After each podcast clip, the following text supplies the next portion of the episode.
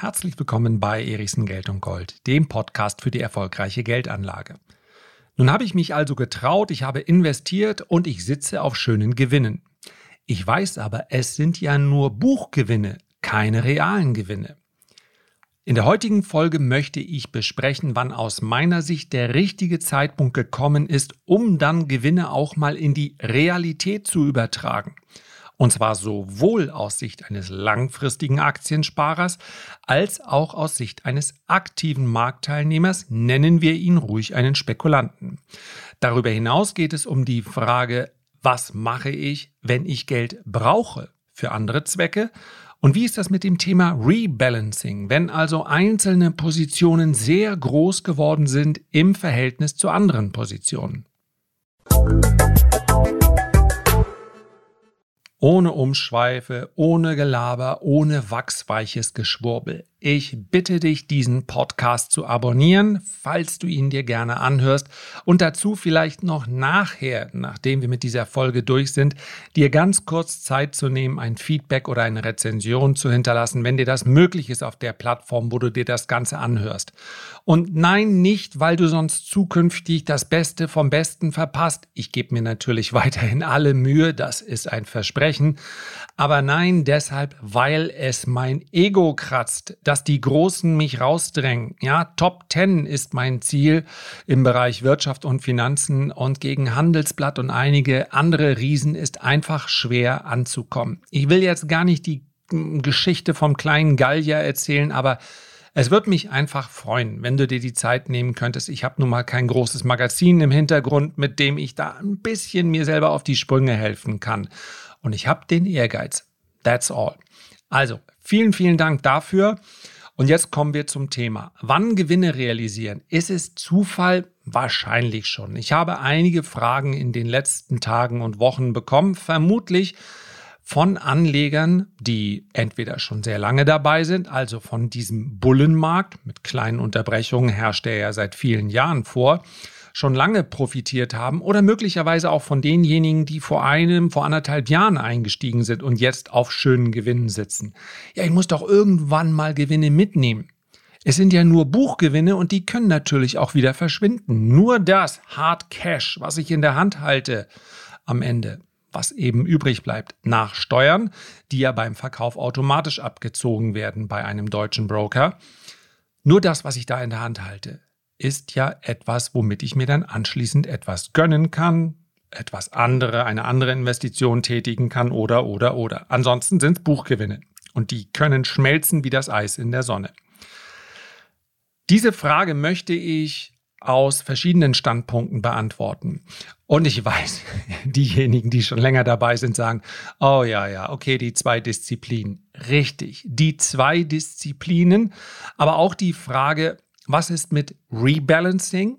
Also, was mache ich, wenn eine Position in meinem Portfolio, das muss ja nicht unbedingt eine Aktie, das kann ja auch Bitcoin oder Ethereum sein, wenn die viel größer geworden ist, alle anderen also überstrahlt? Und was ist, wenn ich jetzt Geld brauche? Der Reihe nach. Wir beginnen bei einer Spekulation, bei einer aktiven Anlage. Das ist letztendlich alles, wo es einen Plan gibt, im Sinne eines Kauf, im Sinne eines Exit-Szenarios, das kann ja auch im Verlust sein, und im Sinne von Zielen. Das ist das, was ich brauche für eine aktive Anlage. Das kann selbstverständlich auch eine Spekulation sein, die sich über Monate oder sogar wenige Jahre hinweg streckt. Der Unterschied bzw. die Abgrenzung ist einfach dort zu machen, wo ich sage, ich vertraue einem Unternehmen oder eine Immobilie. Ich kaufe und möchte langfristig halten. Ich habe den Verkauf noch gar nicht im Kopf, weil ich sage, nee, nee, ich bleibe hier dabei. Der Spekulant, der aktive Anleger, ja sogar der Trader, benutzen wir das Wort einfach mal, denn das geht natürlich auch auf den kleinsten Zeiteinheiten. Trader heißt ja letztendlich nichts anderes als Händler, man kauft und verkauft etwas, hat sein Exit-Szenario schon, und zwar von Anfang an. Denn er verfolgt eine Schließung der Position nach dem Plan, den er erstellt hat, bevor er überhaupt gekauft hat. Das heißt also, wenn ich heute eine Aktie XY kaufe und es ist keine Aktie, die bei mir im langfristigen Depot auftauchen soll, weil ich sage, na, von der Qualität bin ich eigentlich gar nicht so überzeugt. Zumindest aber gibt es aus meiner Sicht deutlich bessere. Ich glaube aber, dass der Kurs steigen wird. Dann ist das schlicht und einfach eine Spekulation. Dann habe ich einen Einstieg, denn ich überlege mir, welchen Kurs bin ich bereit zu zahlen? Das ist bei mir dann relativ häufig natürlich auch Folge der Chartanalyse, der Markttechnik. Sie gesagt, ja, wenn wir zum Beispiel mal einen ausgebombten Wert nehmen, also Aktie, die massiv unter Druck gekommen ist oder Aktien wie die China-Aktien, dass ich sage, ich möchte erst eine Form der Stabilisierung und dann kaufe ich zu diesem oder jenem Kurs. Das ist die Bedingung. Zack. Den Einstieg habe ich dann, dann werde ich immer erst dann kaufen, wenn ich alles andere auch habe. Denn ganz wesentlicher Teil dieses Plans ist eben das Exit-Szenario. Und das Exit-Szenario im Verlust liegend ist das viel wichtigere. Dort liegt nämlich mein Stop. Ich kaufe dann also eine China-Aktie XY zu diesem oder jenem Kurs und sage, sollte ich mich irren, und das ist in der Vergangenheit vorgekommen und wird auch in Zukunft wieder vorkommen, dann werde ich dort meine Spekulation, meinen Verlust begrenzen. Rutscht die Aktie unter diesen Kurs, dann verkaufe ich. Das gleiche gilt aber auch auf dem Weg nach oben. Und ganz wichtig ist an dieser Stelle einmal zu erwähnen, ein jeder sollte die Pläne entwickeln, mit denen er nachts auch gut schlafen kann. Das gilt sogar für alles andere, was ich jetzt erzähle. Es gibt nicht die eine Formel. Absolut unterschätzt ist meines Erachtens der psychologische Faktor bei der Geldanlage. Ich muss mich mit dem, was ich dort mache, wohlfühlen. Ich muss damit schlafen können. Wenn ich jedes Mal mit einem Grummeln im Magen einschlafe, weil ich denke, ah, eigentlich ist das viel zu viel oder eigentlich wollte ich das gar nicht, dann muss ich meine Pläne anpassen. Ja, meine Geldanlage darf nicht mein Leben und mein Wohlbefinden diktieren. Deswegen ist bei ganz, ganz vielen Menschen gerade zum Ende eines Bullenmarktes hin so dieses Gefühl sehr präsent, ich verpasse hier was, ich will auch dabei sein. Das merke ich zum Beispiel nach dem Podcast, den ich über verschiedene Kryptowährungen neben Bitcoin und Ethereum gemacht habe. Gab es eine Reihe von Fragen, ja, was ist denn jetzt mit Solana, Cardano, spektakuläre Gewinne möglich? Da möchte ich dabei sein. Vor einer solchen Entscheidung sollte man sich immer fragen, kann ich auch damit leben, wenn ich etwas investiere und das ist mal innerhalb weniger Tage 40, 50 Prozent im Minus? Kann ich das? Oder denke ich dann normalerweise, ja, wenn man schon ein bisschen Erfahrung hat, ist das natürlich von Vorteil. Ach du Schande, jetzt bin ich wieder zu spät dabei. Ich wollte das doch nicht machen. Habe ich vielleicht Stress mit meiner Partnerin oder umgekehrt mit meinem Partner oder mit meinen Kindern oder ich habe eigentlich keine Lust, morgens äh, meinen Job zu erledigen, weil das kann doch nicht wahr sein. Innerhalb weniger Tage habe ich hier mein, ich bin auch wirklich der größte Depp. Man sollte sich sehr genau vorher überlegen, was passiert mit einer Spekulation, wenn sie gegen mich läuft. Und wenn das wirklich meinen Alltag allzu sehr negativ beeinflusst, dann lasst doch einfach die Spekulation weg. Wenn wir eines gelernt haben als Menschen, die das, ja, diesen Status eines Heranwachsenden so langsam hinter sich gelassen haben, das dauert ja bei Männern ein bisschen länger als bei Frauen, dann doch wohl, dass materielle Freuden so viel mit Freude am Leben nicht zu tun haben. Mit anderen Worten, Geld macht nicht glücklich. Und der Stress um Geld herum, der kann sogar sehr, sehr unglücklich machen. Das, was ich jetzt hier heute erzähle, zu Spekulation, langfristiger Anlage, Rebalancing und was ist, wenn ich Geld brauche, das ist mein Modell, mit dem ich gut schlafen kann. Das kann vielleicht der ein oder andere als Orientierung nutzen. Es geht hier aber nicht um richtig und falsch, sondern es geht um, jawohl, ist für mich umsetzbar oder eben nicht. Soweit der kleine Ausflug. Eine Spekulation, eine aktive Anlage wird natürlich auch auf dem Weg nach oben häufig per Stop beendet, wenn ich beispielsweise meinen Stop nachziehe. Auch dafür brauche ich einen gewissen Plan, der muss sich nicht immer an der Charttechnik orientieren. Ich kann auch, wenn das nicht so mein Ding ist, sagen, okay, wenn ich 30 Prozent im Plus bin, möchte ich davon maximal noch die Hälfte wieder abgeben. Dann ziehe ich meinen Exit, meinen Stop dementsprechend nach. Und dieser Stop muss, das nur als kleine Anregung, muss nicht immer fest im Markt liegen. Wenn ich diszipliniert genug bin, reicht es auch, wenn ich am nächsten Tag auf den Schlusskurs schaue und sage, der Schlusskurs ist ober- oder unterhalb meiner Marke und dann reagiere ich. Das ist auch möglich. Wichtig ist, und das ist wieder eine sehr persönliche Herangehensweise, dass ich einen Plan habe für beide Fälle, für beide Varianten. Einmal die nach unten, es läuft gegen mich, und nach oben, es läuft für mich. Das ist zum Beispiel der Grund, damit meine zarte Seele Ruhe hat, dass ich häufig einen ersten Punkt ausmache, dort nehme ich Teilgewinne mit. Das, was ich häufiger machen sollte. Ausatmen. Okay, die Teilgewinne sind realisiert. Die habe ich gemacht. Das ist für mich in meinem Handel früher der ganz entscheidende Punkt gewesen. Da hat sich für mich alles entspannt. Das war mein Weg. Teilgewinne. So, die sind im Kasten. Es kann nichts mehr passieren. Ich ziehe den Stop nach auf meinen Einstand. Auf jeden Fall hat sich meine Analyse gelohnt, denn ich habe Geld verdient. Andere sagen, hm, das macht mir nichts. Ich kann auch locker im Gewinn sein. Und wenn das Ganze wieder weg ist, dann ist es eben weg. Stört mich nicht. Euer eigener Weg. So oder so bei der aktiven Anlage, bei der Spekulation erfolgt die Schließung der Position automatisch, weil ich mir vorher die Szenarien überlegt habe. Das gilt auch bei einer hochvolatilen Geschichte wie beispielsweise Ethereum. Ihr könnt euch denken, dass das natürlich ein Basiswert ist, zu dem ich mehrere Fragen bekommen habe.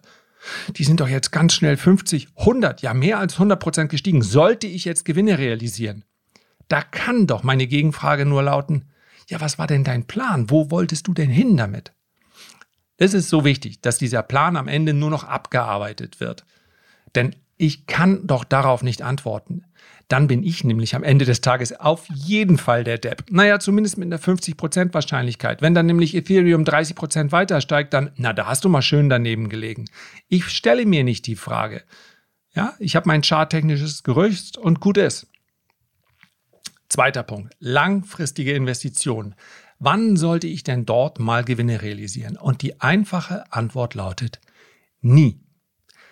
Denn wenige Sekunden nachdem ich also aus meinem langfristigen Depot eine Aktie, die sehr, sehr gut gelaufen ist, verkauft habe, stellt sich doch sofort die Frage, was mache ich denn jetzt? Geld, Cash auf dem Konto haben? Abwarten? Genau deswegen bin ich doch langfristig investiert, weil ich weiß, dass Fiat-Geld, wie es so schön heißt, also Banknoten und Münzen, all das, was ich eben auf dem Girokonto habe, stets durch die Inflation, wir spüren es gerade wieder sehr ausgeprägt, seinem inneren Wert von Null entgegenstrebt. Also habe ich doch sofort am nächsten Tag, spätestens aber eine Woche später dann die Frage, was mache ich denn jetzt mit dem Geld? Und daher kann Sofern ich nicht ein begnadetes Marktgefühl habe, kann die Antwort nur lauten bei langfristigen Investitionen, wann verkaufe ich sie? Nie. Denn alles andere wäre keine langfristige Investition mehr, sondern eine Spekulation. Wenn ich nämlich, und das haben ja einige sehr, sehr prominente, na, ich nenne sie mal Finanzblogger, Börsenjournalisten versucht in den letzten Jahren, den Markt zu timen und zu sagen, ich werde kaufen, aber erst nach dem Crash. Und ich bin mir sicher, viele Privatanleger versuchen es auch, jeden Tag.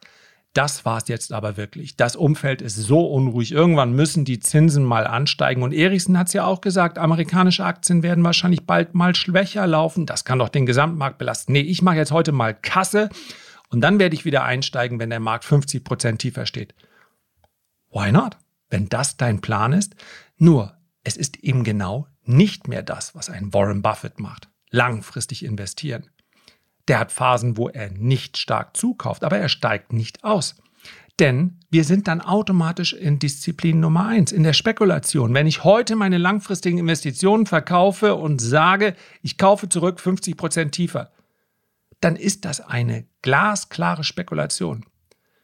Und wenn wir uns den S&P 500 der letzten, nehmen wir einfach der kompletten Historie anschauen. Ja, es wird dann irgendwann in einem äh, linearen Chart sieht man nur noch so kleine Striche unten links, aber beim logarithmischen Chart sieht man es sehr schön. Unter dem Strich, mal mehr, mal weniger und mit Schwankungen, steigt er einfach immer weiter. Gemäß der, Gesellschaftssysteme, die wir eben haben. Die sind überwiegend kapitalistisch und in einem kapitalistischen Gesellschaftssystem haben wir ein gewisses Wachstum. Das kann mal übertreiben, das kann mal untertreiben, aber es steigt einfach weiter. Und das ist das ganz, ganz Entscheidende. Natürlich gibt es Sonderfälle. Wenn ich zum Beispiel sage, ich möchte das Risiko rausnehmen. Ich bin jetzt in einem Alter, wo ich vielleicht geplant habe, einen Teil meiner Börsengewinne dann für alltägliche Ausgaben zu verwenden. Das ist aber etwas ganz anderes. Ich kann auch sagen, ich gehe zum Teil aus Aktien raus oder ich gehe aus spekulativen Aktien raus und ich gehe eher in defensive Dividendenwerte, weil ich jetzt eben Kapital hier brauche, weil ich Kapital vielleicht sogar entnehmen muss. Das ist dann aber ein Sonderfaktor. Ansonsten kann bei der langfristigen Investition die Frage nur mit niemals verkaufe ich beantwortet werden. Es sei denn, ich habe eine Antwort auf die Frage, was jetzt? Deswegen unterteile ich zum Beispiel diese beiden Disziplinen in zwei verschiedenen Depots, damit ich da gar nicht durcheinander komme. Dritter Punkt, Rebalancing. Und wenn die Frage kommt, dann hat sie sehr häufig derzeit mit Kryptowährungen zu tun. Und bei mir ist es ähnlich gewesen. Ja, ich hatte mal einen Anteil, der war in etwa ein Drittel, vielleicht die Hälfte so groß wie Gold. So habe ich Kryptowährungen betrachtet. Hochspekulativ, aber interessant. Mittlerweile sind sie mehr als doppelt so hoch gewichtet in meinem Gesamtvermögen in Anführungszeichen. Man darf sich das ja auch nicht zu dramatisch bei einem Trader und Finanzblogger vorstellen. Ja. Und es ist mehr als doppelt so hoch und damit ist die Gewichtung natürlich höher als vorher. Grundsätzlich mal betreibe ich keinerlei Rebalancing in einem Aktiendepot. Das heißt also, wenn ein Unternehmen, eine Aktie, sich deutlich besser entwickelt als andere, dann erlaube ich ihr das in dem Wissen, dass ich am Ende des Tages immer ein klein wenig Glück brauche, um zu sagen, ich finde die nächste Amazon, die nächste Apple, die nächste Facebook oder, oder, oder. Wenn ich hier in regelmäßigen Abständen sage, ich schneide die Gewinne oben ab, nehme das Kapital, das ist ja letztendlich Rebalancing, und investiere dann in Unternehmen, die viel, viel schlechter gelaufen sind, dann bin ich so arrogant, aus meiner Sicht, dass ich letztendlich mit diesem Schritt ja sage, die anderen werden sich dann auch noch so entwickeln. Wenn ich das nicht weiß, dann macht es ja keinen Sinn. Aus meiner Sicht ist der Aktienmarkt aber viel schwerer zu prognostizieren, als man das in einem Modell festhalten kann. Das heißt also, zum einen bin ich natürlich in unterschiedlichen Werten investiert, bei denen ich auch unterschiedliche Erwartungshaltung habe. Bei einigen denke ich nicht, dass sie sich vervielfältigen werden in einigen Jahren, sondern ich denke, sie werden jedes Halbjahr oder jedes Jahr ihre Dividende weiterbezahlen. Der Kurs ist mir fast egal. In diese Aktien will ich dann aber auch nicht mehr investieren aus den Aktien, die möglicherweise den Turbo für mein Depot bedeuten, weil es eben echte Wachstumsaktien sind. In den letzten, wer vor drei, vier, fünf, ja bis zu zehn Jahren ein Aktienportfolio aufgebaut hat, sowohl mit Dividendenwerten als auch mit sogenannten Wachstumswerten, als auch mit Value-Werten, der wird den Umstand jetzt gerade sehr schön erkennen, dass seine Wachstumswerte viel besser gelaufen sind. Wer sagt mir denn nicht, dass es noch zwei, drei oder fünf Jahre so weitergeht? Dann werden die Wachstumswerte weiterhin sehr viel besser laufen. Also zu einem Zeitpunkt X zu sagen, jetzt nehme ich aus Wachstumswerten Kapital raus und investiere sie in Dividendenwerte. Ist okay, ist aber weiterhin eine Spekulation. Ich betreibe kein Rebalancing bei Aktien. Denn das bedeutet sofort, ich verkaufe Stärke und kaufe Schwäche. Das mache ich nicht. Stattdessen lasse ich Positionen, die dann größer sind im Depot, einfach so weiterlaufen. Ich gehe allerdings auch nicht daher und nehme dann jede Rate und investiere in die Aktien, die am schlechtesten gelaufen sind. Ja, sondern ich versuche letztendlich, wenn es ums monatliche Anlegen geht, gleichgewichtet dann meinen, mein Kapital aufzuteilen. In dem Wissen, es wird immer Aktien geben, die deutlich besser laufen als andere. Da gibt es eine Reihe von Theorien. Hier sei nun mal Docs of the Dow genannt. Da macht man genau das Gegenteil. Man kauft die schwächsten Aktien im Dow. Und das hat in einigen Marktphasen auch ganz gut funktioniert. Nur, das ist für mich nicht der Disziplin der langfristigen Investition zuzuordnen, sondern der Spekulation. Ja, es ist ein spekulativer Ansatz zu sagen, ich kaufe am Anfang des Jahres die schwächsten Aktien im Index und setze darauf, dass in der nächsten Marktphase die dann besser laufen werden. Das hätte jetzt viele Jahre ganz furchtbar schlecht funktioniert und ist demnach einfach für mich eine Spekulation, mache ich nicht. Es gibt allerdings für mich so etwas wie eine Zwischenwelt zwischen beiden Disziplinen. Keine Sorge, es wird nicht kompliziert, denn in dieser Zwischenwelt bewegt sich eine Anlageklasse, die sehr neu ist, nämlich Kryptowährungen. Sowohl Bitcoin als auch Ethereum sind für mich zum einen langfristige Investitionen, zum anderen aber auch so spekulativ, weil so jung, dass ich hier etwas anders vorgehe. Das heißt also, ich hatte sowohl für Ethereum, das wurde schon erreicht im letzten Hoch jenseits der 4000 Dollar, diese Zielzone, als auch für Bitcoin, dort liegt sie bei etwa 100 bis 125.000 US-Dollar, eine Zone, bei der ich Teilgewinne mitnehmen wollte, nämlich etwa ein Drittel meiner Position verkaufen. Wie gesagt, das ist bei Ethereum bereits geschehen, bei Bitcoin natürlich noch nicht. Wir haben ja noch keine sechsstelligen Kurse gesehen. Dort nehme ich einen Teilverkauf vor. Und dann werde ich zu diesem Zeitpunkt einen Betrag realisiert haben, mit dem ich dann sagen kann, egal was hier passiert, unter dem Strich war es kein Verlust. Das könnte ich durch die recht spektakuläre Entwicklung der Kurse, auch jetzt schon, aber dann, ja, das ist eben, das sind eben meine Ziele gewesen. Wurden bei Ethereum schneller erreicht. Wir nähern uns ja langsam dem auch äh, wieder, aber da stehe ich zwischen beiden Disziplinen. Die Anlageklasse ist halt noch sehr, sehr jung. Also ein Drittel realisiere ich dann dort und den Rest lasse ich weiterlaufen. Und vierter Punkt, was ist, wenn ich Geld brauche? Das kann ich kurz machen, denn da bin ich sehr, sehr konservativ. Außerhalb vom Immobilienbereich. Also, wenn wir über Hypothekendarlehen sprechen, ist das etwas anderes. Im Privatbereich hilft mir eine Hypothek überhaupt nicht. Ich muss sie einfach nur abbezahlen und da rate ich auch zu. Wenn ich die Wahl habe, ich habe nichts gegen langfristige Hypothekendarlehen, wenn ich mir sicher sein kann, dass ich sie auch bediene. Also, das gilt sowohl für den privaten Bereich, das gilt aber auch für den gewerblichen Bereich, wo es natürlich auch unter steuerlichen Aspekten Sinn machen kann. Alle Art von Schulden, die darüber hinausgehen, versuche ich zu vermeiden. Das heißt, wir sprechen ja hier, wie gesagt, von der privaten Geldanlage. Wenn jetzt einer sagt, ich habe eine super tolle Geschäftsidee, dafür brauche ich Geld, das ist ja etwas gänz, gänzlich anderes. Ja, das ist ja dann kein, betrifft ja nicht die private Geldanlage. Aber ansonsten sage ich, lieber Schulden bezahlen, als sein Geld in Aktien oder Kryptos investieren. Denn in dem Moment, wahrscheinlich nach Murphy's Law, wo ich mich dagegen entscheide, meine Schulden zu bezahlen und stattdessen lieber in Kryptowährungen gehe, wahrscheinlich schlägt Murphy's Law zu und dann geht es die nächsten Wochen und Monate nur noch abwärts. Und dann habe ich genau wieder den Punkt, den ich am Anfang dieser Folge besprochen habe. Dann sitze ich da oder beziehungsweise liege im Bett und denke, oh, du Dussel, wie konntest du nur? Also, da bin ich konservativ, Schulden bezahlen und gut ist. Alles, was dann übrig bleibt, das gehört meines Erachtens dann in die äh, Geldanlage. So, ich hoffe, ich konnte meinen Standpunkt hier einigermaßen klar erläutern. Und zum Abschluss nochmal der Hinweis, ich würde mich riesig freuen über ein äh, Feedback. Das sage ich übrigens gleich im Extro, das nehme ich immer extra auf. Extro extra. Ja, nicht wundern, wenn das dann am Ende immer nochmal kommt. Äh, das läuft quasi ja äh, mit durch. Und wer mag, der abonniert den Podcast. Das war jetzt mal sehr, sehr stotterig zu Ende gebracht, aber gehört zum Leben dazu.